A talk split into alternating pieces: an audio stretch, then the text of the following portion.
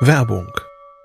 Was nervt extrem? Richtig, wenn Webseiten lange laden. Deswegen machst du deine Seiten schnell, indem du an den Web Vitals schraubst. Dabei schwer zu optimieren? Die Time to First Byte. Das hat Mitwald jetzt geändert. Im Managed Cloud Hosting des Agenturhosters bekommst du eine genaue Analyse deiner Time to First Byte. Du siehst erstmals, über welche Hebel du die KPI verbessern kannst. Teste jetzt 30 Tage kostenlos. Alle Infos unter www.mitwald.de/heise.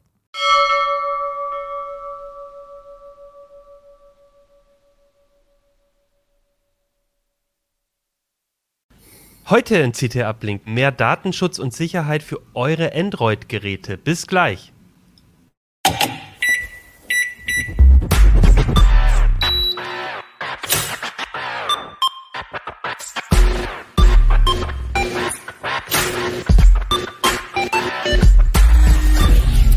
CT Uplink. Hey, herzlich willkommen bei CT Uplink. Mein Name ist Achim Bartschok und ich habe heute wieder eine CT dabei, die CT Nummer 8 2022. Darüber gab es ja letzte Woche schon eine Sendung und zwar über die Shopping-Fallen, über Fake-Shops, über wie man richtig online im Online-Shopping unterwegs ist. Und heute wollen wir reden über das zweite große Thema hier im Heft, Android-Datenlöcher stopfen. Das machen wir gleich, davor aber gibt es noch Werbung. Mitarbeiter befinden sich heute oft alle an einem anderen Ort. Umso wichtiger sind für Unternehmen dabei ihre IT-Helden. Aber was brauchen diese IT-Helden? Eine Plattform für Firmen-PCs mit Leistung, Sicherheit, Verwaltbarkeit und Stabilität. Die Intel vPro-Plattform. Hardware-unterstützte Sicherheit kombiniert mit Remote-Updates und Systemwiederherstellung. Die Intel vPro-Plattform. Was IT-Helden brauchen. Build for Business. Weitere Informationen auf intel.de IT Heroes. Ja, wir sprechen heute über Android und den Datenschutz. Da hat ja Android nicht so einen guten Ruf und man kann aber als Nutzer durchaus einiges selber machen, Einstellungen verändern, man kann äh, nervige Bloatware von den Herstellern, also die vorinstallierten Apps, äh, zum Teil löschen. Wir werfen einen Blick auf ähm, Custom ROMs, also alternative Android-Betriebssysteme und wollen einfach euch mal so eine Möglichkeit geben zu schauen, wie ihr eure Android-Geräte so ein bisschen datensparsamer und sicherer macht. Und das mache ich natürlich heute nicht alleine, sondern ich habe wieder drei Gäste dabei, die alle drei zu dem Thema äh, schon viel geschrieben haben im CT. Und ähm, dazu habe äh, ich würde sagen, stellt euch mal ganz kurz vor und was ihr bei CT so macht. Wir fangen mal an mit Jörg. Hi, ich bin Jörg aus dem Mobilressort. Ich teste viel Handys und äh, ein bisschen Software und Tablets und äh, das macht totalen Spaß. Und du programmierst auch durchaus Ach so, gelegentlich ja. mal auch ein bisschen Android. Äh, das ist ja durchaus auch hilfreich bei so, einem, bei so einem Thema, wenn man sich so mit dem Code auch auskennt. Dann haben wir noch Steffen. Steffen. Genau, den Steffen Herget haben wir auch noch. Ich bin auch aus dem Mobilressort, befasse mich entsprechend auch viel mit Handys, mit äh, Tablets. Und ähm, wenn ich keine Lust mehr auf Handys und Tablets habe, dann mache ich E-Bikes und Fahrradfahren und was sonst noch so anliegt. Und dann haben wir noch den Stefan. Genau, A. Genau, ähm, bin auch im Mobilressort wie die anderen beiden und ähm, ich beschäftige mich auch mit ähm, Handys, äh, Notebooks und Tablets, schaue es mir aber meistens ein bisschen mehr von der, von der Betriebssystemseite an. Also ich äh, küm kümmere mich sehr viel um, um Chrome OS und äh, Android. Sehr schön, ja, da seid ihr drei genau die richtigen für das Thema. Ich, mir ist aufgefallen, als ich so ein bisschen drüber nachgedacht habe, dass wir bei CT Uplink eigentlich in den, weiß gar nicht, sechs Jahren, die wir schon das, die Sendung haben, nee, länger noch sogar, ähm, immer mal wieder darüber gesprochen haben. Und ich habe mich gefragt, ich weiß noch vor, vor, vor, vor langer Zeit, als es auch mit Android losging, da war das ja wirklich ähm, ein ganz schönes Problem. Da hat man sich irgendwie eine App installiert und schwupps waren die Kontakte auch gesynkt. Ähm, das ist, glaube ich, schon ein bisschen besser geworden. Wie würdet ihr denn so einschätzen? Wie gut ist es denn mit Android grundsätzlich gestellt? Vielleicht Jörg? Es, es steckt halt Google dahinter. Also auf der einen Seite tut Google sehr viel für äh, Sicherheit, dass die wirklich bösen Leute nicht an die Daten drankommen. Da ist, das wird tatsächlich von Version zu Version besser und dass die Apps so ein bisschen weniger nerven. Aber im Hintergrund sammeln die Apps trotzdem noch ganz schön viele Sachen ein. Also die App-Anbieter selbst und auch den eigenen Datenhunger, da ist jetzt äh, Google nicht besonders sparsam. Das ist ein zweigeteiltes Schwert, ja. Äh, genau, und das ist ja auch äh, vielleicht das Thema, Android ist eben immer noch vor allem ein Google-Betriebssystem oder wo Google sehr stark mit drin sitzt und, ähm, und, und die haben natürlich auch durchaus Interesse, auch mit den da äh, Daten zu sammeln und was mit Daten zu machen. Mhm. Jetzt hat Android generell so, so einen schlechten Ruf und viele sagen ja, iOS ist da doch ein bisschen besser in puncto Privacy. Kann man das pauschal sagen, wenn man die beiden Betriebssysteme vergleicht? Was würdet ihr sagen? Pauschal würde ich es nicht sagen. Also äh, wenn wir gleich im Detail in die Probleme reingucken, einige der Probleme sind exakt genauso unter iOS und ein paar Probleme sind allerdings weniger. Also Bloatware von anderen Herstellern, die gibt es natürlich nicht, weil es keinen anderen Hersteller gibt als Apple. Und Apple selber sammelt jetzt vielleicht auch ein bisschen weniger Daten als Google. Das kann man vielleicht, ja, ist auch schon eine längere Diskussion. Aber anderes, so wie, wie Tracker-Software oder genau diese Apps, die dein Adressbuch abgreifen oder sowas, das ist unter iOS aber alles ähnlich. Man kann vielleicht noch sagen, dass einfach mit Apple im Hintergrund ein Unternehmen sitzt, was halt nicht so ein reiner Datenhändler ist oder sein Geschäft hauptsächlich mit Daten und Werbung macht, ne? ähm, sondern hat eher mit Hardware und Diensten. Ähm, aber Jörg hat schon recht, also die, die Probleme, die die Apps haben, die existieren da auch größtenteils. Ja, das, das denke ich auch. Also ähm, Google versucht da irgendwie immer so, so, so einen Drahtseilakt irgendwie. Ne? Also äh, ganz, ganz früher war es ja wirklich so, weil bei Android bis, bis 4.4 durf, durften Apps nahezu unkontrolliert machen, was sie wollen. Und ähm, also nicht nur Daten abgreifen, sondern halt auch auf, auf lesend auf, auf andere äh, Apps und Kontakte und was weiß ich was zugreifen. Da schiebt Google ja schon nach und nach einem Riegel vor. Aber ähm, bei anderen Sachen gehen sie dann wieder relativ harsch dagegen an. Ne? Also wenn es so, so Privacy-Blocking-Software, die fliegt dann auch relativ schnell immer aus dem Play Store wieder raus mit der Begründung, oh, das verstößt gegen unsere Richtlinien. Ja, ich, ich würde auch sagen, so, so ein grundsätzlicher, also dieses auch ein bisschen das Sandboxing von den Apps und was so eine App darf und dass halt eine, eine Taschenlampen-App nicht jetzt von vornherein irgendwie an die Kontakte rankommt und so. Ich glaube, da ist schon ein bisschen was ähm, besser, also diese Systematik. Und man muss aber trotzdem immer wieder darauf achten, wenn man so ein Gerät hat, dass man oder man muss selber was dafür tun, um möglichst hohen Datenschutz zu erreichen. Und das soll ja auch das Thema heute sein. Und äh, da würde ich mal wissen, wie, was ist eigentlich der erste Schritt? Also kann ich schon eigentlich, wenn ich mir ein neues Handy mal kaufe oder ein neues Tablet, kann ich da schon beim Datenschutz irgendwie mich ähm, was tun? Gibt es Hersteller vielleicht, die das besser machen? Ähm, also wenn ich jetzt sage, ich würde gerne von vornherein auf mehr Datenschutz achten, habe ich da schon eine Möglichkeit, wenn ich ein neues Gerät kaufe, was, was dafür zu tun? Wer es, möchte? Es gibt natürlich diese, ja. die, die Custom-ROMs, die sind natürlich sowieso eine schöne Idee, da kommen wir ja gleich noch drauf zu sprechen. Und ähm, weil die gegenüber Google und gegenüber dem Handyhersteller weniger Daten äh, abgeben. Und es gibt ein paar Custom-ROMs, wo man jetzt auch Geräte kaufen kann, wo dieses dann direkt vorinstalliert ist. Das wäre natürlich eine Überlegung. Es sind allerdings ja, wesentlich weniger Geräte, auf die man dann zurückgreifen kann. Und die allerneuesten coolen Geräte sind eben auch nicht dabei. Habt ihr da so ein Beispiel, welche Hersteller, also Wer macht denn sowas? Oder wo kriege ich sowas mit, mit einem Custom ROM? Das waren vor allem jetzt IOD und E. Wie spricht man das eigentlich? Also diese, diese Slash E Slash. E. e. Das ist auch richtig kacke, danach irgendwie zu googeln oder zu recherchieren wegen der Schrägstriche. Mhm. Genau, okay. wenn ihr uns nicht versteht und wir sagen nur E, dann meinen wir diesen Custom-ROM-Hersteller. Die verkaufen dann äh, Refurbished-Geräte wir hatten noch einen weiteren im Test, äh, das, das Vollaphone. Das ist auch von einem Hersteller, der eigentlich einen Custom-ROM baut und es dann auf ein fertiges Gerät drauf spielt, was er in Kooperation mit äh, einem anderen Hersteller gemacht hat. Wo sich die Hersteller natürlich unterscheiden, ist bei der Masse an Bloatware und Drittanbieter-Apps, die die vorinstallieren. Ne? Also da gibt es wir haben jetzt gerade wieder, teste ich gerade vier Smartphones und da ist das schon ein enormer Unterschied. Da ist einer dabei, der hat 14 Gigabyte mehr Speicher vorinstalliert als der andere. Ähm, und das liegt teilweise am eigenen Betriebssystem, also an der eigenen Unteroberfläche, aber auch ganz viel daran, dass da unfassbar viel Bloatware vorinstalliert ist. Also Bloatware heißt einfach Programme, die jetzt beim Standard Android noch nicht mit drin wären. Was sind denn genau. das so für Programme und warum äh, installiert da so ein Hersteller so viel vor?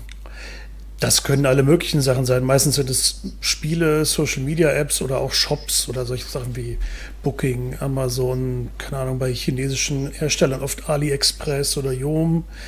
Ähm, warum die das installieren, ist relativ einfach, die kriegen halt Geld dafür. Ne? So, die Nebeneinnahmen kann man dann ganz gerne auch mal mitnehmen.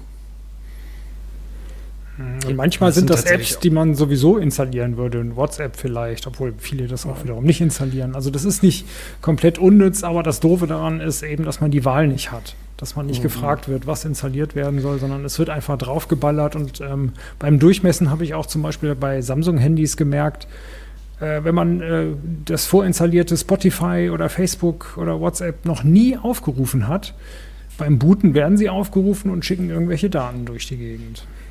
Das ist, das muss ja irgendwie nicht sein. Ne? Und das heißt, ich habe vor allen Dingen auch, äh, Entschuldigung, Achim, ich wollte dich nicht unterbrechen, es sind auch relativ viele Apps, ne? Also ich, ähm, ja.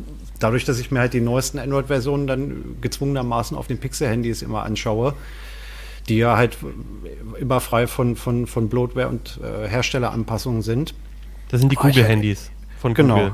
Genau, die Google-eigenen Handys und ich war, war äh, echt immer, wie, immer wieder schockiert, wenn, wenn Robin und Steffen äh, mal einen Handytest machen und ich die Dinger in die Hand nehme und, und, gucke, was da dann halt alles für Schund vorinstalliert ist. Ne? Also würde mich, würde mich ärgern. Nimmt, nimmt man halt auch einfach bei anderen Produkten auch nicht so hin. Ne? Also wenn ich mir jetzt, äh, keine Ahnung, einen Fernseher kaufe, dann ist da auch nicht 10 Millionen Smart-TV-Apps von, von äh, irgendwelchen Drittanbietern vorinstalliert und äh, weiß ich nicht, wenn du dir ein Auto kaufst, äh, ist es auch nicht so, dass du dann irgendwie gleich ein Arai äh, Autowaschanlagen-Abo mit am Bein hast.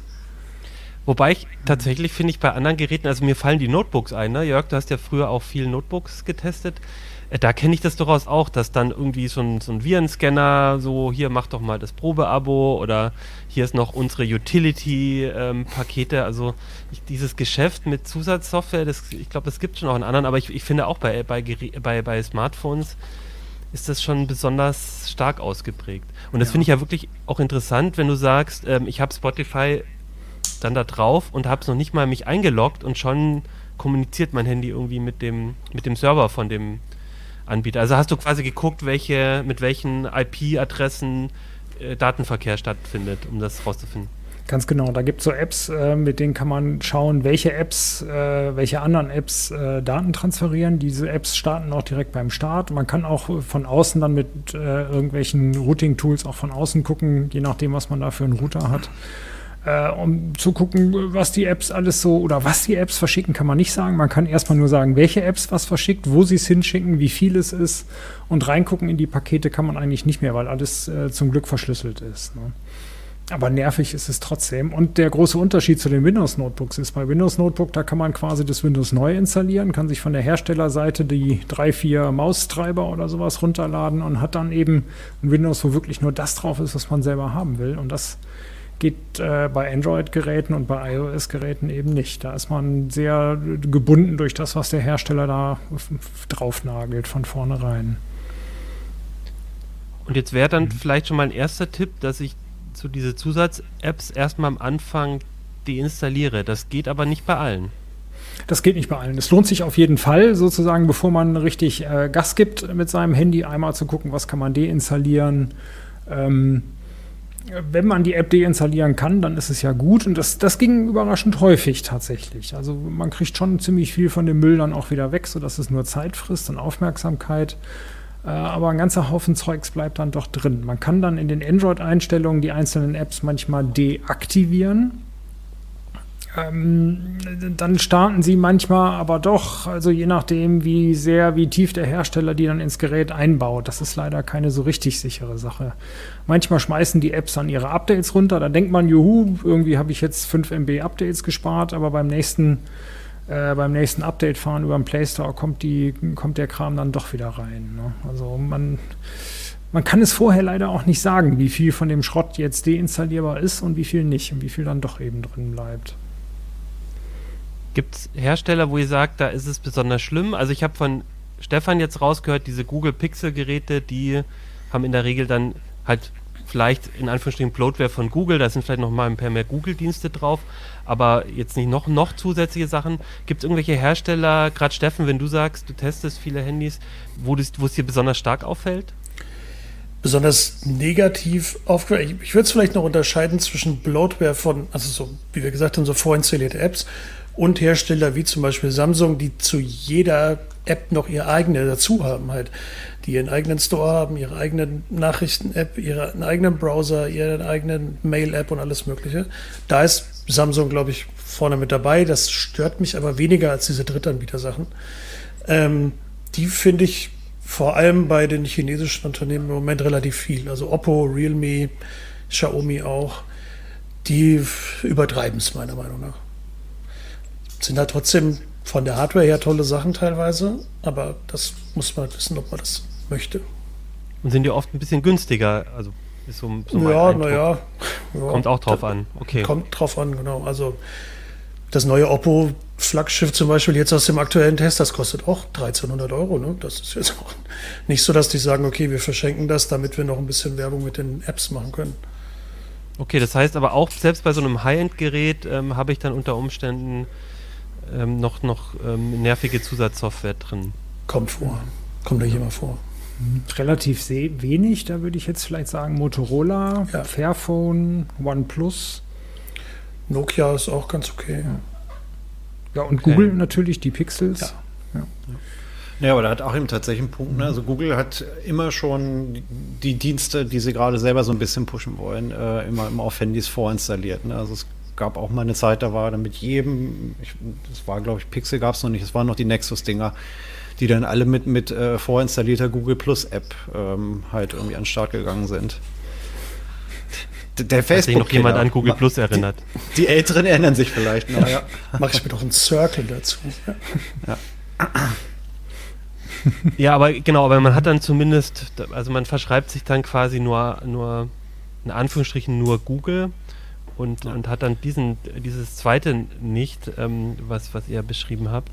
Ich finde aber auch das, äh, also Steffen meinte ja, ihn stören dann äh, Parallel-Apps der Hersteller nicht so sehr. Das finde ich zum Beispiel übelst nervig. Also Samsung, auch wenn du dir eine Smartwatch äh, äh installieren willst an einem Android-Handy, äh, wie viele Zusatz-Apps ich zu der eigentlichen Uhr immer noch mit installieren muss. Und das Ergebnis ist dann, ich habe dann irgendwie äh, Kalender doppelt auf dem Handy und äh, die Kontaktverwaltung und alles, alles ist doppelt und dreifach da. Und das finde find ich schon nervig.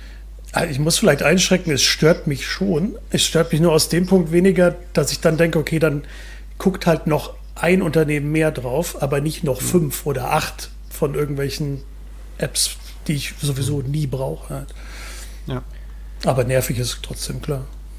Okay, jetzt habe ich mir aber schon ein Handy gekauft und dann war es vielleicht doch nicht das ganz ähm, saubere Gerät, wo das alles noch nicht drauf ist. Was ma also was mache ich denn dann jetzt, um es vielleicht trotzdem so ein bisschen einzuschränken? Also wir haben schon gehört, ein paar, also ist auf jeden Fall eine gute Idee zu gucken, ob man diese Zusatz-Apps deinstallieren kann.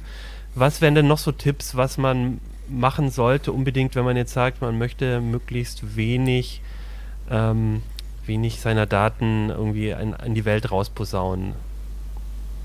Also zum, zum allerersten würde ich natürlich ähm, alle, alle Google-Dienste so weit äh, beschränken, wie, wie es irgendwie nötig ist oder, oder wie es irgendwie möglich ist. Also es ist ja eigentlich so, wenn du das Ding ähm, frisch in Betrieb genommen hast und irgendeine App das erste Mal öffnest, dann kommt ja immer gleich so eine Latte irgendwie mit, mit AGB und Datenschutzgedöns. Und äh, wer da halt irgendwie nur klickt, ja, ja, mach, der, der gibt halt relativ viel Preis. Ne? Also dann ist ein bisschen Pech, dann ist der Google-Standortverlauf eingeschaltet, der YouTube-Verlauf ist eingeschaltet. Ähm, der Chrome-Browser äh, schlägt dir ganz nett vor, hm, ich könnte äh, Rechtschreibfehler in der Adresseingabe korrigieren. Dafür müsste ich einfach nur mitprotokollieren, jede einzelne Webseite, die du jemals aufgerufen hast. Ähm, das, sind, das sind halt alles Häkchen, ähm, die, die man halt wieder wegmachen sollte. Blöd nur, ähm, oft, oft sind die gut versteckt oder übers, über das ganze System verstreut. Was? Du, du, du, hast im Artikel ja schön beschrieben, wo man da überall suchen sollte. Ne?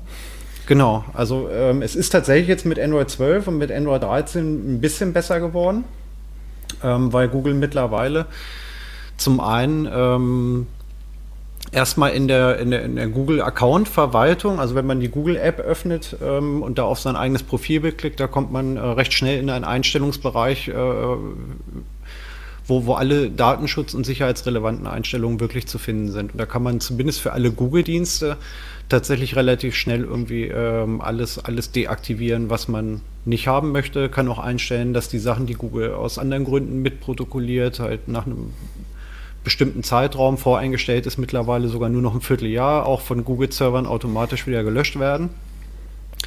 Also da lohnt es sich tatsächlich zu gucken.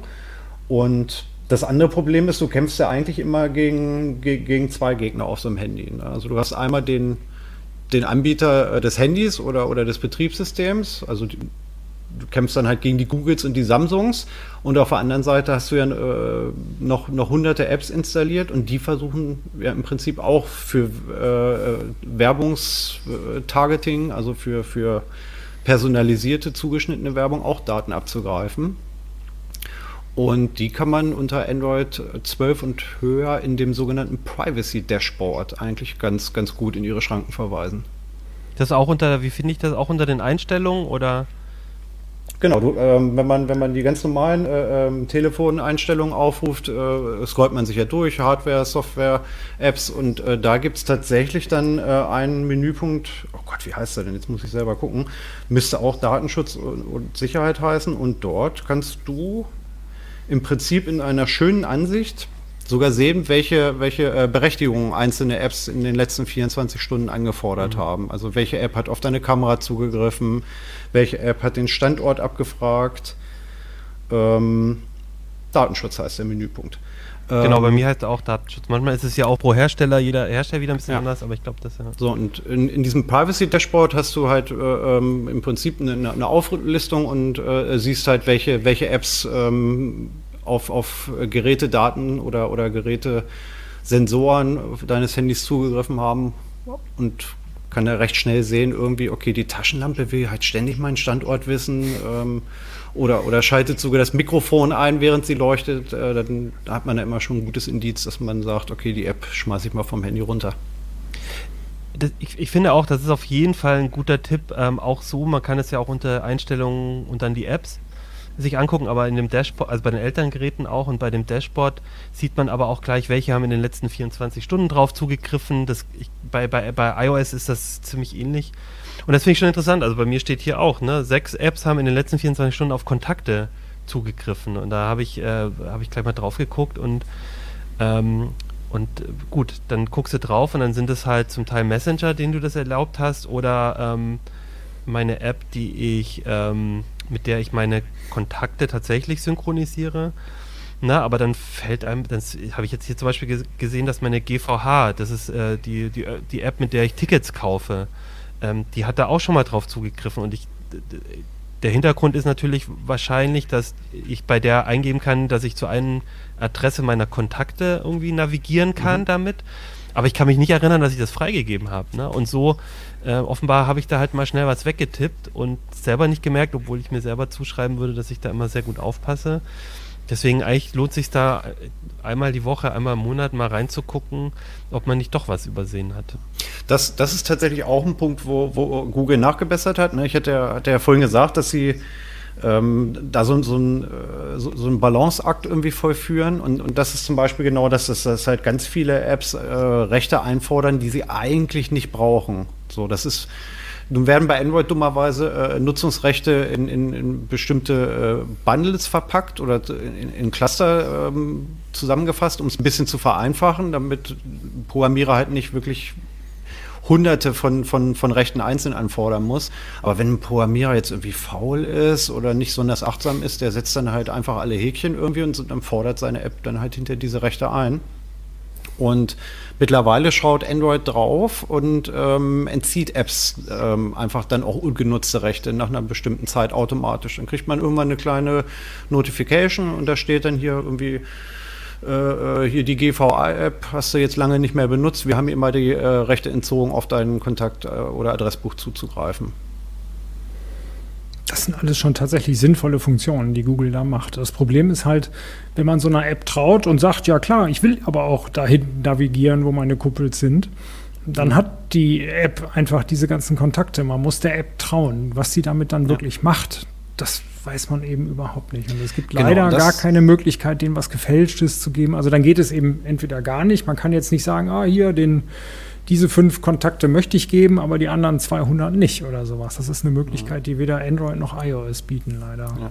Es gibt, äh, wenigstens gibt es für den Standort ja mittlerweile ähm, sowas, sowas ähnliches. Ne? Also wenn, wenn man jetzt auf einem neueren Telefon gefragt wird, hier App XY möchte gerne auf deinen Standort zugreifen, dann hast du ein Auswahlmenü und kannst ähm, sagen, ja, darf sie tun, aber nur auf, auf eine relativ ungenaue ähm, Region. Also wenn du jetzt klassischerweise eine Wetter-App hast, die, muss halt nicht auf fünf Meter genau wissen, wo ich bin, um mir zu sagen, wie das Wetter in Hannover ist. Da kann ich dann der, der, der Wetterab meines Vertrauens oder meines Misstrauens dann halt einfach sagen, äh, eine regionale Standortfreigabe reicht, reicht an der Stelle völlig aus.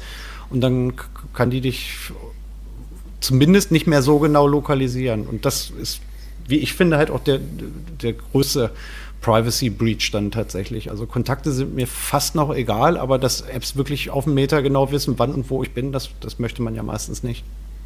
Was ich ganz hilfreich finde dabei ist auch, dass man mittlerweile bei Google auch sagen kann, wenn man eine App aufmacht und die befordert eine Berechtigung an, ob ich die immer gewähre oder nur beim, beim einmaligen Start oder ob ich das ja. quasi jedes Mal wieder neu abgefragt haben möchte.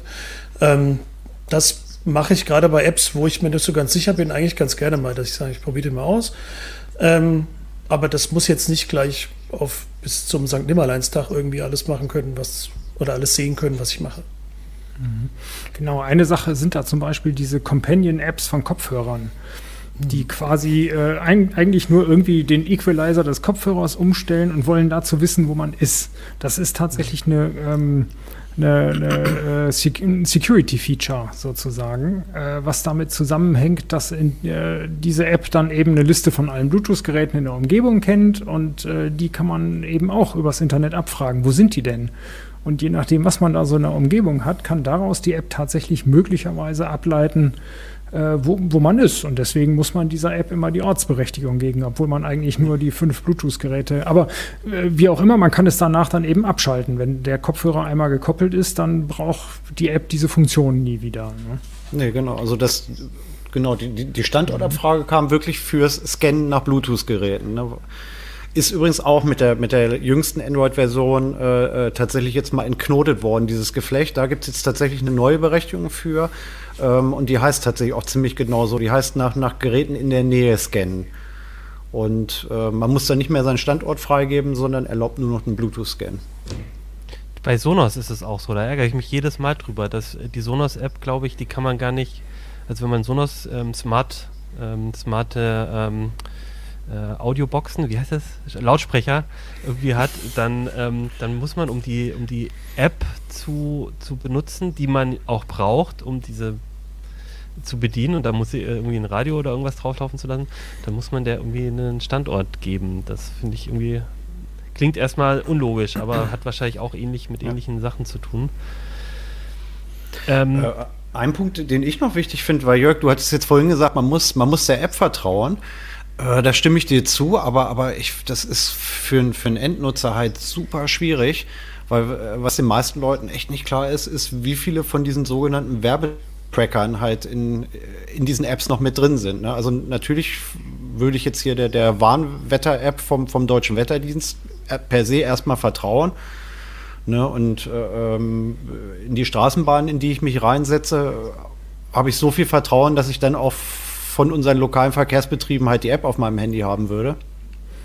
Aber die benutzen dann ganz oft halt äh, Werbetracking-Libraries und, und binden da im Prinzip ganz platt formuliert Drittanbieter-Software in ihre App rein, äh, ne, zur, zur ähm, ja, im Prinzip zur Marketingdatenerhebung oder halt einfach auch nur äh, zur, zur Qualitätskontrolle, aber da fallen dann halt Daten an. Ne? Wann hat der Nutzer die App aufgemacht, wie lange hat er sie benutzt, wo ist er währenddessen gewesen, welche Schaltflächen hat er angetippt und so.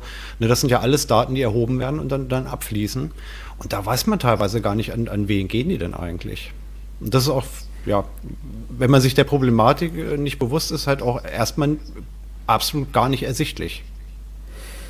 Und das ist äh, genau gerade diese Werbetrecker, die dann vielleicht über verschiedene Apps sogar oder vielleicht noch irgendwas, was man am, an seinem PC macht äh, oder im Browser macht und darüber irgendwie ein Profil über einen selber anlegen. Das Ganze ist vor allem komplett undurchsichtig. Man weiß gar nicht genau, wie genau ist man in welchen Werbenetzen jetzt identifizierbar. Weiß der genau, das ist jetzt der Jörg in Hannover oder weiß der nur, das ist ein weiß ich nicht, zwischen 40 und 60-Jähriger, vermutlich männlicher in Norddeutschland oder irgendwie sowas. Und was daraus alles gemacht wird, das ist völlig unklar. Und wie sicher die Daten sind und wer bei diesen gespeicherten Unternehmen einbrechen kann und diese Daten dann irgendwie wieder zu irgendwas ganz anderem kumuliert oder wo dann doch mal irgendwie eine Kreditkarteninformation noch dabei ist.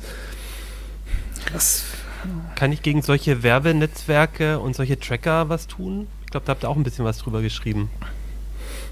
Genau. Ähm, es gibt die Möglichkeit, unter Android äh, eine Firewall einzubauen äh, beziehungsweise zu aktivieren. Android hat leider diese Schnittstelle für eine echte Firewall nicht, sondern man muss es immer über den Trick machen, dass diese App dann ein VPN-Netzwerk lokal aufbaut und dann den ganzen Internet durch sich selbst durchschleust und dann das eine oder andere davon dann unterbricht. Das funktioniert gut.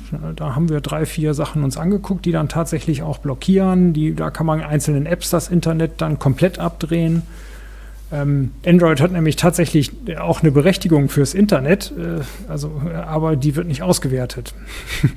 Aber also, mit der App kann man dann quasi das blockieren. Genau. Wie, wie heißen App die denn? Hast du ein Beispiel? Ähm, Blockada zum Beispiel, das ist die mhm. bekannteste. Die sollte man sich dann bei Blockada selber runterladen, weil der Google hat äh, ein bisschen was dagegen, dass die Vollversion im Store ist, weil das den eigenen Interessen widerspricht. Wir haben noch ein paar andere genannt, aber mit Blockada äh, fährt man schon mal ziemlich gut.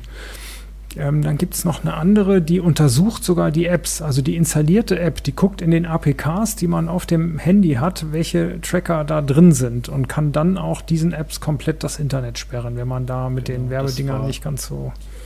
Wie hieß war, ich dann? Äh, die Tracker Control äh, heißt Tracker, die App, ja. die ist von einer, was, mhm. was war es? Oh Gott, ich, äh, schlecht vorbereitet, Oxford University, glaube ich, ja. äh, hat mhm. da ihre Finger mit im Spiel. Ist auch Open Source und Genau wie Blockade auch im, im Play Store nicht erhältlich, weil wie gesagt, so VPN lokal aufmachen, um Werbung rauszufiltern, verstößt offensichtlich oder scheinbar gegen die Google Play Store Richtlinien. Mhm. Blockade ist übrigens, finde ich, eine, und auch andere, die ähnlich arbeiten, sind so eine Empfehlung, die man einfach jedem geben kann, weil die einfach überhaupt gar nicht kompliziert zu bedienen sind. Die installierst du und in der Grundeinstellung sind die okay und drückst auf den einen Knopf, Schutz aktivieren und fertig. Und dann siehst du davon erstmal ja. nichts mehr. Es ist zwar manchmal so, dass der Seitenaufbau minimal länger dauert, eben weil die Verbindung nochmal gefiltert wird. Aber das ist jetzt nichts, wo du irgendwie dir hier so den Hackerpulli aufziehen musst und irgendwie großartig was tun musst, sondern es ist echt simpel zu bedienen und hilft richtig viel. Ja, genau. Ja. Der einzige äh, Nachteil ist, dass sie ein kleines bisschen Akku fressen, aber eigentlich nicht messbar. Also wir haben da jedenfalls nicht wirklich was gemessen. Und man kann keine echte VPN-Verbindung mehr aufbauen, weil eben zwei VPNs hintereinander funktionieren nicht. Das muss, da gibt es auch wieder Lösungen für, aber das ist was anderes. Das fand ich tatsächlich bei, bei Tracker Control eigentlich ganz cool. Ich habe die auf meinem Handy gelassen jetzt nach dem Test. Ich benutze den VPN-Kram tatsächlich kaum, weil ich, weil ich hier einen lokalen äh, Werbeblocker halt einfach in meinem Heimnetzwerk habe. Was eigentlich, ja, gut, und unterwegs funken sie dann alles nach Hause, was sich hier angesammelt hat, wahrscheinlich. Ähm, aber die Tracker Control App listet halt einfach auf, äh, was für ähm, Tracker halt in den, in den Apps drin sind. Ne? Und da hatte ich jetzt spaßeshalber, das hatten wir, glaube ich, auch als Screenshot im Heft, hatten wir dann irgendwie die, den äh, ähm, DB-Navigator von der, von der Bahn. Und da waren, glaube ich, auch sieben oder acht Stück drin. Ne? Und da habe ich, also es ist halt einfach schön, wenn man, wenn man ein Gefühl dafür bekommt. Und so ein paar Apps habe ich dann damit mal durchgescannt und habe die dann halt auch vom Handy geschmissen. Oder halt durch die entsprechende Version von, von F-Droid ersetzt. Das bringt manchmal auch viel. Gefühl dafür kriegen, finde ich einen ganz wichtigen Punkt. Das ist so ein bisschen wie, keine Ahnung, wenn man abnehmen will und fängt an, Kalorien zu zählen. Ähm, dann machst du mhm. dir vielleicht auch erstmal bewusst irgendwie was für Auswirkungen hat das eigentlich, was ich in meinem täglichen Alltag irgendwie tue. Ne? Und ähm, ich habe auch lange ohne solche Firewall- oder Tracking-Apps irgendwie gelebt und fand das auch alles voll okay. Und wenn du dir das dann halt irgendwann mal installierst, denkst du dir, ach du lieber Himmel, wer fuhr weg denn hier überall rum? So. Und ich finde, dieses Bewusstsein kriegen dafür ist Also ich finde es wichtig. Ja, und es, weil es halt auch wirklich viel ist. Ne? Also, also jeder ja. von unseren äh, Lesern oder Zuhörern ähm, hat ja vielleicht auch schon mal hier vom, vom Pi-Hole gehört, ne? diesen, diesen Werbeblocker fürs Heimnetzwerk, den man sich auf dem Raspi installiert. Und wenn ich da in die Statistik gucke und sehe, dass irgendwie ein Viertel meines gesamten Internetverkehrs hier zu Hause halt einfach rausblockiert wird, ne? also das finde ich halt einfach von der Datenmenge auch, auch schon, schon krass mittlerweile. Ne, also hier, mein Alexa Smart Lautsprecher äh, sendet irgendwie ununterbrochen irgendwelchen Telemetrie-Kack zu Amazon. Mein, mein äh, Fernseher macht es genauso. Dann hast du irgendwo noch hier eine smarte Waage von, von Fitbit, die dann jetzt neuerdings mit Google reden will. Also das, da kommt schon echt einiges zusammen. Okay, und das sind jetzt schon mal ganz gute Tipps. Ich würde einmal gerne noch mal mit euch über speziell über die Google Apps auch reden, die auf den Geräten sind. Und über die Custom ROMs wollen wir auch noch gleich reden, aber auch einmal über, was kann ich eigentlich bei Google direkt tun. Davor würde ich aber noch einmal gern einen Werbeblock äh, machen. Mitarbeiter befinden sich heute oft alle an einem anderen Ort. Umso wichtiger sind für Unternehmen dabei ihre IT-Helden. Aber was brauchen diese IT-Helden? Eine Plattform für Firmen-PCs mit Leistung, Sicherheit, Verwaltbarkeit und Stabilität. Die Intel vPro Plattform.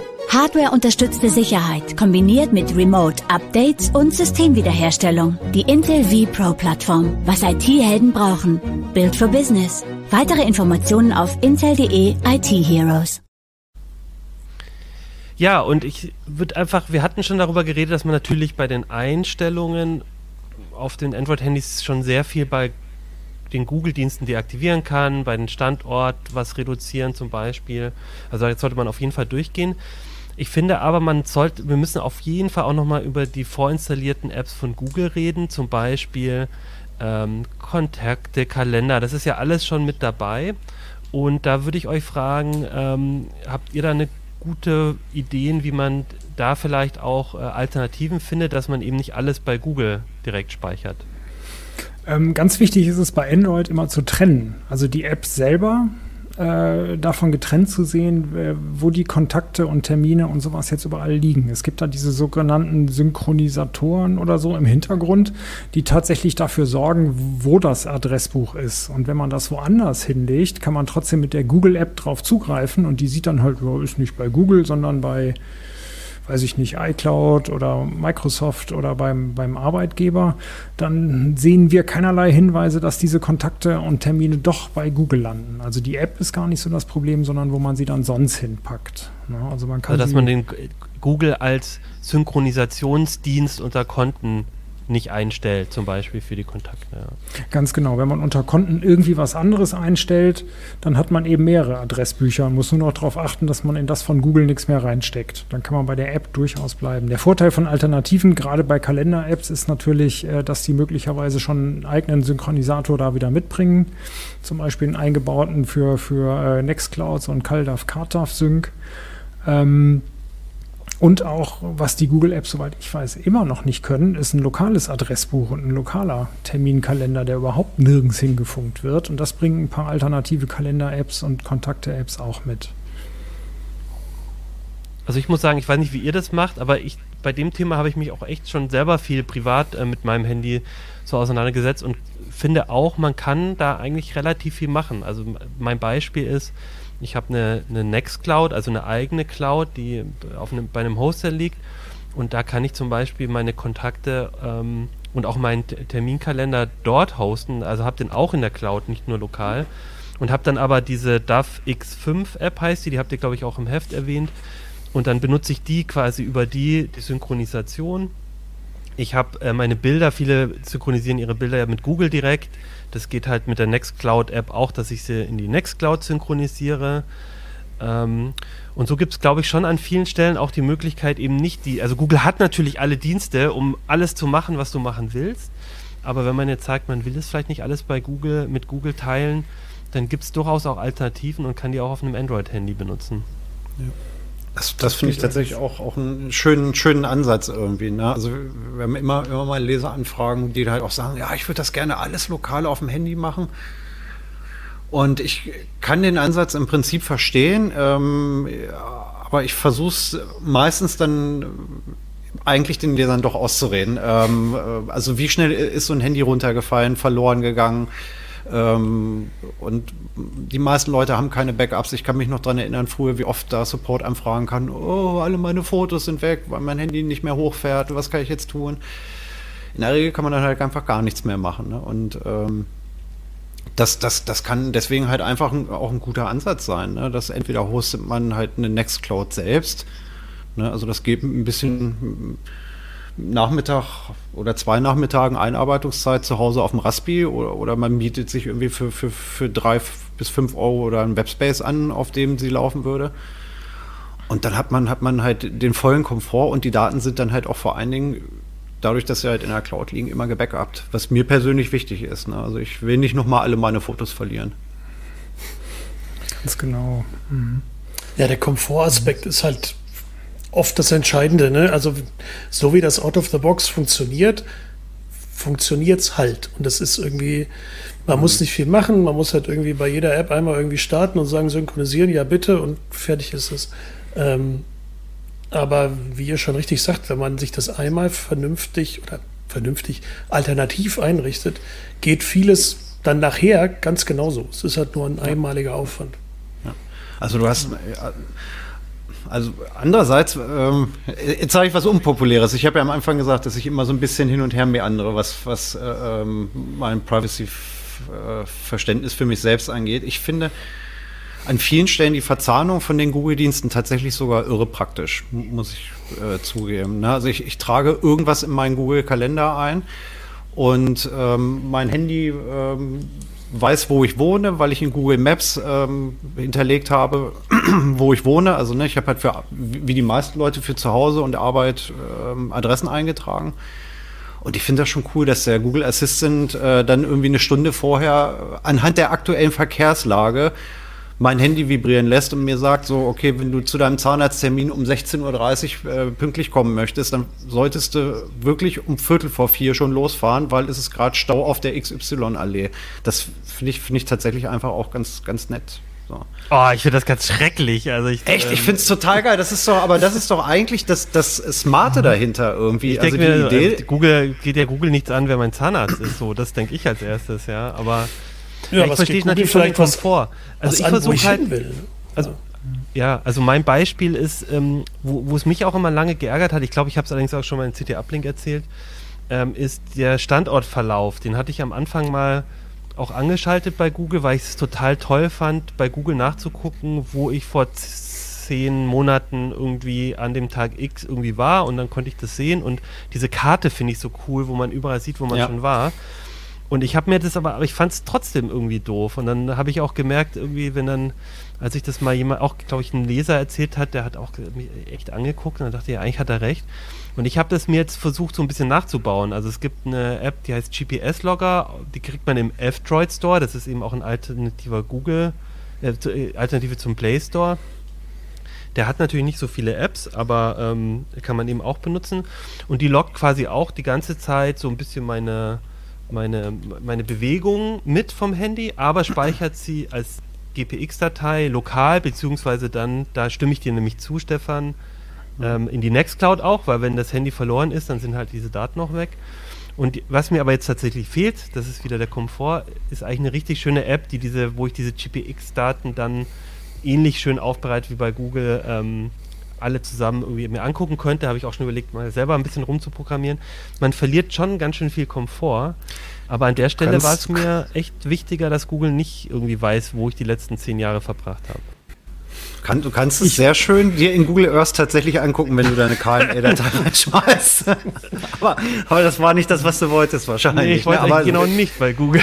aber äh, gibt es wahrscheinlich ja. auch irgendeinen OpenStreetMap-Dienst, wo man ja, äh, solche Dateien also, reinschmeißen kann. Ich mache sowas ähnliches tatsächlich mit Tasker. Ähm, aber ich habe weiterhin äh, meinen Google-Standortverlauf an, ähm, seit, weiß ich nicht, keine Ahnung, wann, wann ist das Nexus One rausgekommen? 2000 12? So? Kann das sein? Vor zehn Jahren könnte hinkommen, ne? Ich glaube, ein bisschen äh, später. Ich, ich bin ja so enttäuscht, wie wenig Google daraus macht. Ich habe meinen Standort Dingens da auch an Und ja. ich bin zehn Jahre lang mit dem Fahrrad die jeden Tag dieselbe Strecke ins Büro gefahren und zurück. Mhm. Also Google muss da 2000 Einträge, keine Ahnung von haben, wie ich über ein so eine Brücke gefahren bin. jeden Tag. Und wenn ich mich routen lasse von Google, jetzt mal den kürzesten Fahrradweg nach Hause, nö, da kann man nicht lang radeln. Und schickt mich irgendwie einen anderen Weg. Also wenn der sogar dazu zu doof ist, dann habe ich da irgendwie überhaupt das, keine Hemmung, ja. meine Daten dahin zu laden. Ne? Ja, das habe ich tatsächlich auch. Manchmal denke ich auch irgendwie, ihr hebt so viele Daten und verknüpft die an so vielen Ecken und Kanten. Aber äh, ich will, in meinem Kalender steht Urlaub. Eine Woche lang. Und mein Smart Display sagt mir jeden Morgen irgendwie, ja, der Weg zur Arbeit sind äh, 34 Minuten bei der aktuellen Verkehrslage, wo ich mir denke, ja, da, danke für nichts halt, denk doch mal nach. mhm. Ähm, aber ja, das, ähm, also man verliert halt Komfort. Äh, an anderen Stellen ist der Komfort vielleicht auch gar nicht so hoch, wie man glauben mag, wenn es um solche Sachen geht. Wir haben uns früher unsere Standorte sogar gegenseitig freigegeben, Achim, wenn du dich erinnern kannst. Ja, ich nicht erinnere nur, mich, ja. Das war auch, wenn man auf einer Messe war oder so, dann war es ja irgendwie auch cool zu wissen, wo ist der andere gerade. Es war eine wilde Zeit. ja, also ich glaube, mein Plädoyer ist vor allem eigentlich an der Stelle, dass klar, der Komfort ist schon groß, aber an vielen Stellen ähm, gibt es eben auch die Möglichkeit, ähm, andere Dienste als Google zu benutzen und eben vielleicht mit einer eigenen Cloud oder coolen Open Source Lösungen, die man dann eben in diesem F-Droid Store bekommt, Sachen vielleicht nicht ganz so komfortabel zu machen, aber trotzdem so ein bisschen von den eigenen Daten auch zu profitieren oder, oder die irgendwo wegzuspeichern. Und vielleicht ist das auch nochmal so, so ein Unterschied eben zu iOS, habe ich manchmal das Gefühl. Bei Android gibt es dann manchmal solche kleinen Schleichwege, die man für sich selber nutzen kann, ähm, die es dann vielleicht bei iOS wiederum nicht geht. Also das ist dann wieder ein Vorteil von Android. Mhm.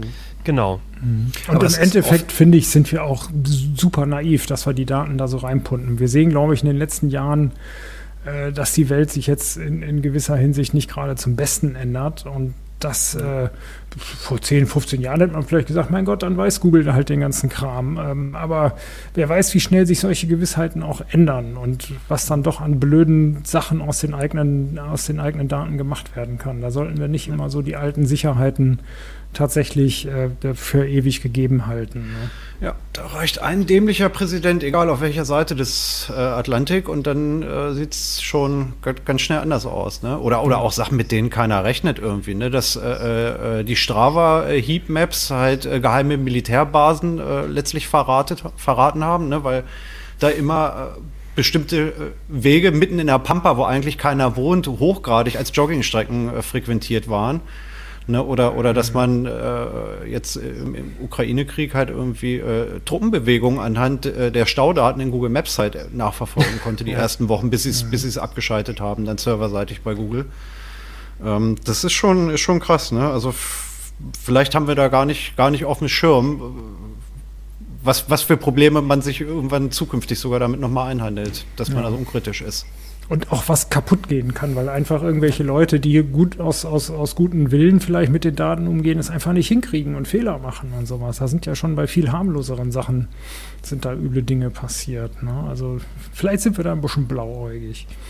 Also auf jeden Fall ist es ein, ein Thema, das, wo ich merke, dass auch bei uns in der Redaktion, aber auch da draußen halt oft eine große Diskussion entsteht, weil man eben ja auch irgendwie die, die, die Vorteile der neuen Technik irgendwie nutzen möchte und dann halt aber andererseits eben seine Daten nicht so viel preisgeben möchte und so. Und mich würde einfach auch nochmal interessieren, vielleicht noch abschließend zu diesem Teil ähm, äh, an euch da draußen, wie ihr damit umgeht. Also habt ihr, ähm, also guckt ihr da sehr stark drauf, was Privacy angeht? Wie geht ihr mit Google an um? Habt ihr überhaupt ein Android-Handy oder ähm, benutze noch irgendwie ein altes, einen alten Nokia-Knochen, deswegen, also keine Ahnung, gibt ja, gibt ja tausend Möglichkeiten, da irgendwie mit umzugehen. Also vielleicht schreibt ihr uns an uplink.ct.de oder äh, in die Kommentare mal, wie ihr damit umgeht. Ähm, ich würde als letzten Punkt nochmal auf die Custom ROMs umgehen, weil das ist immer so ein, auch bei uns so eine große Diskussion, ähm, weil ähm, es glaube ich doch schon sehr aufwendig ist, so ein Custom ROM auf ein Android-Gerät zu installieren, aber man da natürlich nochmal ein paar mehr Möglichkeiten hat dann würde ich jetzt erstmal nochmal fragen, wie, wie ist das überhaupt? Stimmt der Ruf überhaupt, dass so ein Custom ROM, dass man da eigentlich ähm, total rumwursteln muss und es eigentlich total blöd ist und umständlich? Oder kann man das sich schon mal trauen? Die Installation ist immer noch ganz schön hakelig. Äh, das wird, äh, einige machen das richtig gut. Es gibt jetzt die ersten Custom-ROMs, da schließt man das Handy per USB an den Rechner an und klickt ein bisschen hier und da und dort und 20 Minuten später bootet das Custom-ROM. Das ist großartig. Und bei anderen ist es immer noch so schwierig wie vorher. Es gibt auch welche, die kommen mit ganz viel vorinstallierter Software. Da kann man sofort loslegen. Also das macht richtig Spaß. Das ist äh, richtig schön, sich die modernen Custom-ROMs da anzugucken. Generell ähm, löst man damit aber gar nicht alle Probleme. Äh, was man auf jeden Fall los wird, ist der Datenhunger zu Google. Der ist geringer, weil eben die Google-Software nicht mehr drauf ist oder eine eingeschränkte Google-Software und die Hersteller-Apps, die, die ganze Bloatware ist nicht mehr drauf. Aber die Probleme, dass eine App die Kontakte durch die Gegend schicken kann und Tracker in den Apps drin sind und ähm, dass auch die Browser irgendwie das Tracking, das Tracking im Hintergrund machen, die sind prinzipiell erstmal doch da. Nur dass man dann beim Kastenraum etwas mehr Möglichkeiten hat, äh, da dann gegen vorzugehen. Muss man aber eben auch erstmal tun. Ja.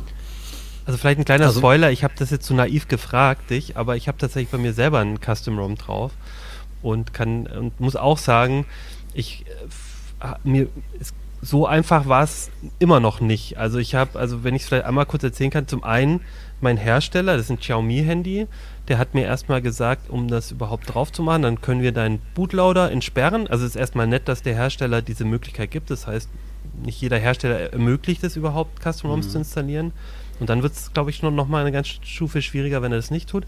Dann sollte ich da aber für sieben Tage warten, bis er mir das, äh, also ich muss mich dann registrieren und dann hat er gesagt, ja, in 100, 168 Stunden äh, schalten wir es dir dann frei. Derzeit und dann habe ich das ne? dein dann, Handy wahrscheinlich auch nicht intern, wollen. Ja, äh, wahrscheinlich einen internen Social Score erstellt von dir. nee, ich glaube, es ist einfach, die gehen davon aus, wenn ich ein Handy sieben Tage habe, dann und da warten muss, dann habe ich mich schon so dran gewöhnt und schon so viel installiert, dass ich es dann nicht mehr mache. Also das ist so mein, meine These. Ja. Und im Test war es sogar so, ich wollte ein Xiaomi auch entsperren, was wir zum Test hatten. Äh, da musste ich sogar eine SIM-Karte einlegen und explizit mit ausgeschalteten WLAN über den Mobilfunk diesen Antrag mhm. stellen bei Xiaomi, mich da bitte entsperren zu lassen. Und ein paar Tage später tauchte das in den Apps immer noch nicht auf. Allein deswegen, ich habe aber auch nicht die Zeit gehabt, sieben Tage zu warten. Ja. das ist halt auch schon so ein Ding, ne? Da musst du da zu Kreuze kriechen, damit du das Ding, was du gekauft hast, so benutzen kannst, wie du willst. Ne? Das, ja. Ja, ich könnte mir fast vorstellen, dass es als Diebstahl-Feature eventuell verkaufen. Ne? Also Ach so. In dem Augenblick, wo du den Bootloader entsperrst, ist, ist, es halt wirklich dein Handy, auch wenn es vorher geklaut war und du nicht rangekommen bist. Mhm. Ne? Also so kriegst du es, kriegst es dann auf jeden Fall zu deinem eigenen gemacht. Ja, dann entschuldige ich mich natürlich bei Xiaomi. Ich, ist nur eine Theorie. Nein, keine also, Ahnung. Ja, hast du vielleicht auch recht. Die, das ist natürlich, kann man das so argumentieren, aber ich fand es natürlich total nervig. Dann habe ich einen im Custom ROM gefunden. Das, dann gibt es ja auch nicht, ihr habt zwar ein paar zum Überblick gemacht, aber man kann ja gar nicht einen Vergleichstest von Custom ROMs machen, weil nicht für jedes Smartphone gibt es das gleiche Custom ROM. Dann habe ich irgendwie dafür eins gefunden, dann hat das aber irgendwie nicht funktioniert. Dann habe ich ein anderes genommen, das hat dann funktioniert. Und dann habe ich ein Update gemacht. Bitte? Was benutzt du jetzt für eins? Äh, Arrow OS kennt man auch nicht so, aber ich benutze es auch nicht, weil es das tollste ist, sondern weil es das halt für mein Gerät gab. So, ne, mhm. ganz ehrlich. Ähm, kannte ich vorher auch noch nicht. Und dann habe ich ein Update mal später gemacht und dann war auf einmal das Ganze äh, wieder zurückgesetzt. Ja, dann habe ich, musste ich alles wieder neu, alle Apps neu installieren, alles neu einrichten. Und so, also was ich erzählen will, ist, ich bin trotzdem happy, ich würde es jedes Mal wieder so machen, weil ich jetzt, genau, ich habe ähm, dann quasi als Google Apps nur das Minimum, was ich haben muss, installiert. Ich habe ein ähm, bisschen mehr äh, an Sicherheitsmöglichkeiten gewonnen, würde ich sagen. Aber ähm, das, also es war frickelig. Also es hat mich so ein bisschen an die Anfangszeit von Linux, wo ich die ersten Male Linux ausprobiert habe und ausgeführt hatte, ich musste irgendwie alles allem hinterherrennen. So war es hier auch. Ähm, trotzdem finde ich halt, also das ist wirklich ein toller Vorteil. Ähm, du, du kannst halt wirklich die ganz reduzierte Google-App-Anzahl installieren und du kannst quasi von null so stückchenweise dir das überlegen, was du haben möchtest, statt wie meistens, du kriegst erstmal alles und musst dann irgendwie versuchen, Sachen wegzuschmeißen. Nur das fand ich halt ja. halt ganz gut. Ja. Mhm. Dir wird halt nicht quasi dieser, dieser warme, kuschelige Google-Mantel einfach übergelegt, ohne dass du gefragt wirst, sondern du hast erstmal keinen und kannst dir nach und nach was anziehen, wenn es dir kalt wird. Mhm. Halt, ne? Du kannst dann irgendwie sagen, ach, vielleicht doch irgendwie das eine Google-Ding ist ganz cool, das möchte ich verwenden und die anderen eben nicht. Ähm, ja. Was, Also was mich, ich, ich war lange echt großer Custom-ROM-Fan, weil ich halt einfach gerne unheimlich viel äh, frickel und, und äh, konfiguriere und anpasse. Ne? Und, und da kann man sich halt ja echt super austoben. Ähm, ich bin mittlerweile ein bisschen, bisschen skeptischer, ähm, weil es bei Android halt schon so ist, dass sehr, sehr, sehr viele Systemkomponenten ähm, in, die, in die Google Play-Dienste gewandert sind mittlerweile. Also zum einen, um, um ihre Update-Fragmentierung irgendwie so ein bisschen in den Griff zu kriegen. Zum anderen vielleicht auch, um, um die Leute irgendwie am, ans Ökosystem enger zu binden. Ähm, und unterm Strich hast du halt unter einem, unter einem Custom-ROM, wo keine Google-Dienste drauf laufen, läuft halt auch ganz viel anderes nicht. Ne? Also ähm, es gibt keinen, keinen Push-Benachrichtigungskanal mehr, der von Google verwaltet wird. Also wenn du eine App haben willst, die, die E-Mail-Client, irgendein Messenger oder so, der halt von sich aus Pling macht, wenn wirklich eine neue Nachricht da ist, dann muss der proaktiv seinerseits immer, immer nachgucken und einen Push-Kanal offen halten. Das frisst halt Akku. Wenn fünf fünf Apps das gleiche machen, ähm, statt auf ein Framework äh, zuzugreifen, was Google bereitstellt, dann ist das halt äh, fürchterlich ineffizient. Und, und viele ähm, sicherheitsrelevante Sachen funktionieren nicht. Ne? Also Homebanking ist ein Problem. Ähm, und, und, selbst, selbst so Daddel-Sachen wie Pokémon Go oder, oder Netflix oder so funktionieren nicht, weil App-Anbieter halt gucken, hat der ein sauberes Handy oder ist das ein Cheater oder ist es ein Bankbetrüger und dann sagen die Apps halt einfach gleich, ne, Sicherheitsprüfung hat dieses Handy nicht, dann bleibe ich aus. Genau, es gibt diese Micro-G-Dienste, die versuchen dann ein bisschen was von den Google-Diensten nachzubauen. Die sind bei einigen Custom-ROMs auch vorinstalliert, lustigerweise. Ähm, und da kann man dann eben äh, so viel hinterlegen, dann wieder, wie man selber möchte. Man kann sich sogar mit seinem eigenen Google-Account einlegen, äh, anlegen. Dann kann man über diesen, äh, wie hieß er, Astra Store, äh, hieß er so? So ähnlich.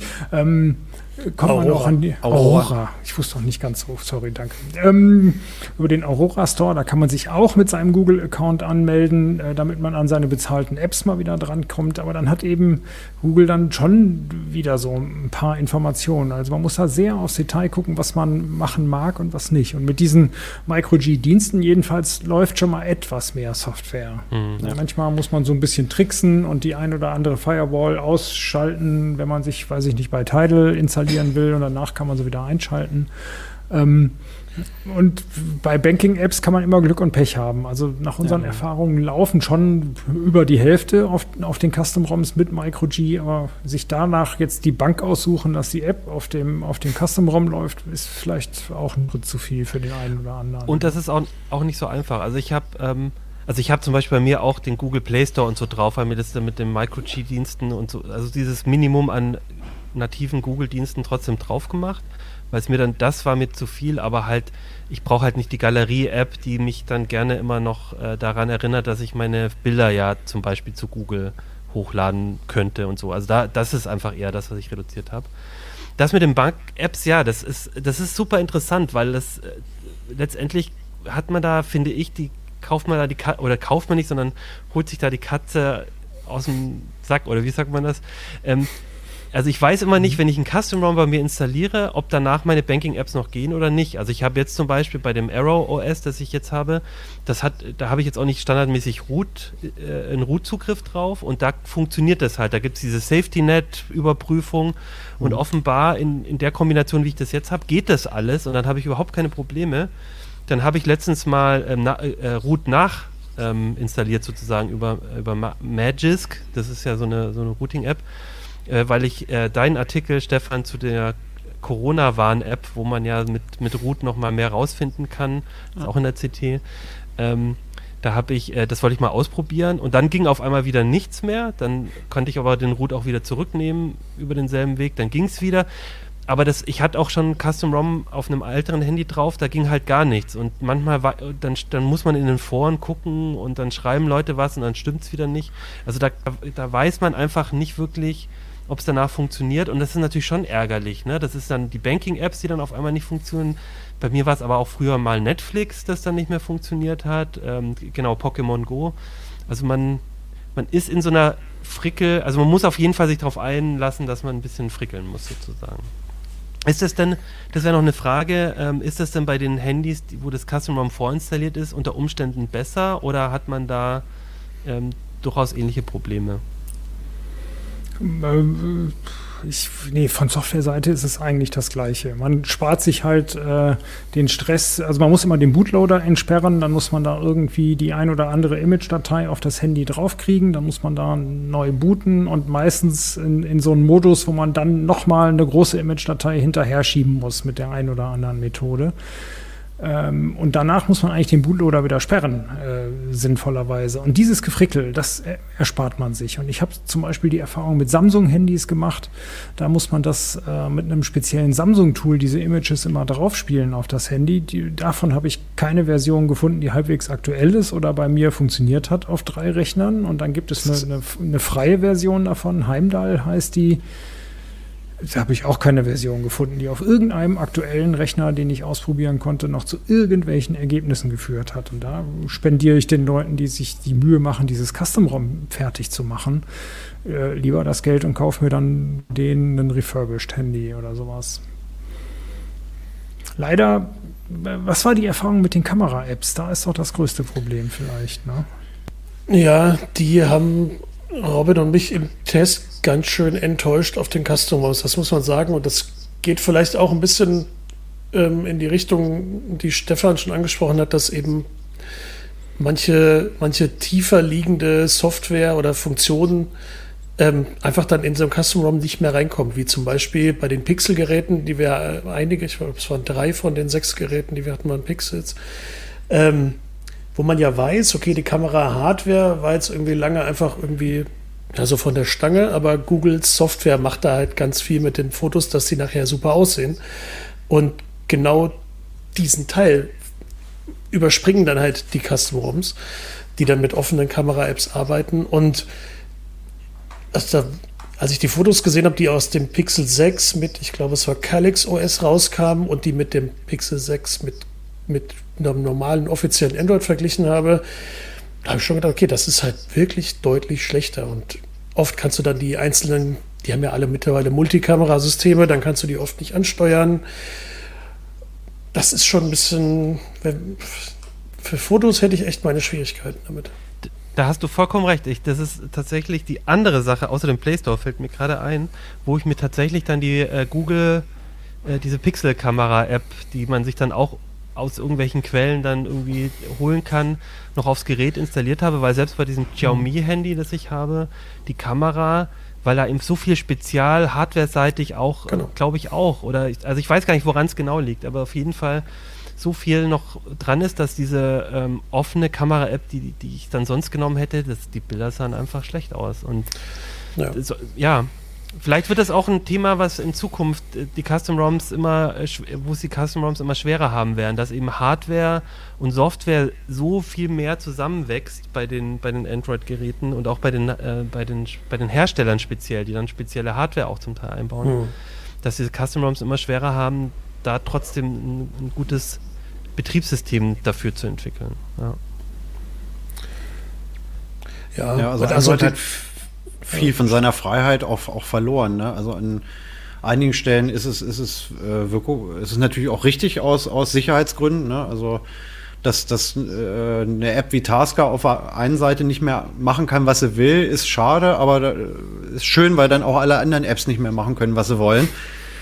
Ähm, aber, aber das stimmt schon, ne? Also mittlerweile, so die letzten Jahre, ist jetzt noch nicht so, so, so deutlich in dem Umfang wie bei iOS, aber, aber Android entwickelt sich natürlich auch immer mehr zu einem, zu geschlossenen Ökosystem. Ne? Also ich würde es jetzt noch nicht als goldenen Käfig bezeichnen, aber, aber ähm, die Luft wird schon dünner. Also du kannst ausweichen und so, aber ne, wenn dann halt meine Homebanking-App nicht läuft und die Fotos blöd aussehen, dann lasse ich es vielleicht halt auch.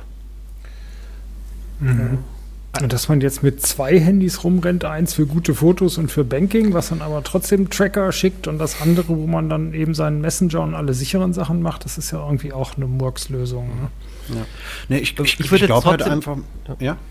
Ich also sagen, ich glaube, Augen, Augenmaß ist halt echt, echt wirklich eine Maßgabe mhm. irgendwie. Also man braucht nicht jede, jede App irgendwie. Und, und viele gibt es halt einfach bei F-Droid ohne, ohne Tracker. Ne? Also das, das ist schon ein guter Anfang auf jedem Android. Mhm. Also einfach einfach zu gucken, was man da hat. Ich würde auch sagen, dass, also das Plädoyer ist vielleicht, ähm, das Custom ROM ist ein Mittel, das nicht für jeden was ist. Ich, mich würde es trotzdem interessieren, auch ähm, wenn Leute eins benutzen, wie, wie ihre Erfahrungen so sind, ob die auch so waren wie bei mir. Aber grundsätzlich, ich glaube, man kann schon recht viel, recht weit ohne kommen. Und ein Plädoyer für die Custom ROMs würde ich trotzdem noch machen, jetzt unabhängig von dem Datenschutz. Gerade wenn man ein älteres Gerät hat, wo ein altes Android drauf ist, wo vielleicht keine Security Patches mehr kommen oder so.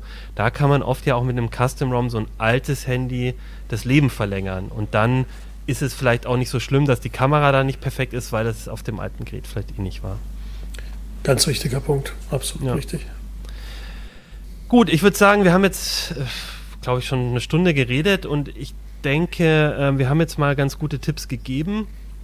Äh, und wie immer kann ich ja sagen, im Heft steht es nochmal um einiges detaillierter, vor allem ähm, gerade diese Punkte mit einem äh, hier Blockada mal einrichten, irgendwie diese Tracking-Dienste auf den Handys genauer angucken, sind so ein paar Anleitungen und die, wie gesagt der kleine Überblick über die Custom-ROMs, da müsst ihr halt gucken, ob die auf eurem Handy überhaupt laufen, aber man kriegt so einen Eindruck, finde ich, davon, was da so, was es da so gibt. Das würde ich euch empfehlen, ins Heft zu gucken. Es sind auch viele andere spannende Artikel. Hier, ich sehe so einen selbstreinigen Saugwischroboter, da wette ich, den hast du, Stefan, getestet, oder? Ne?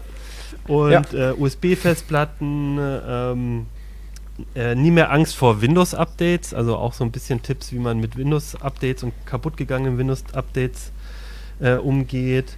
Äh, es gab nochmal so einen Hintergrundartikel zu äh, Moja und wie der ihre Software so funktioniert.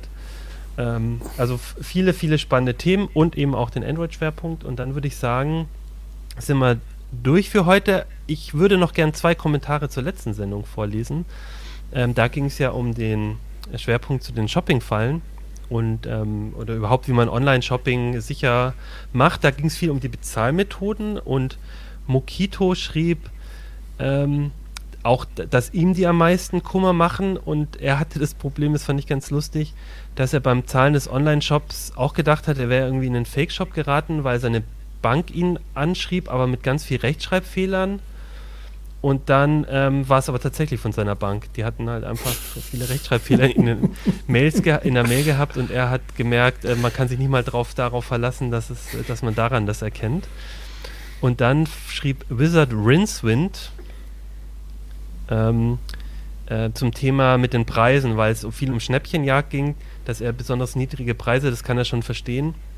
Aber denkt mal darüber nach, dass man mit dem Kaufpreis die ganze Arbeit dahinter bezahlt, fair und günstig wäre die bessere Wahl. Also nochmal das ähm, auch Plädoyer dafür, dass günstig ist schön und gut, aber trotzdem auch darauf zu achten, dass ähm, das Schnäppchen nicht heißt, dass man jetzt irgendwie, ähm, dass Leute dafür leiden müssen oder zu wenig Geld bekommen. Das fand ich auch nochmal einen guten Hinweis. Gut, dann würde ich sagen, sind wir fertig für heute. Vielen Dank an euch drei. Ich kann es ja jetzt mal am Ende der Sendung verraten an die Zuhörer und Zuhörerinnen.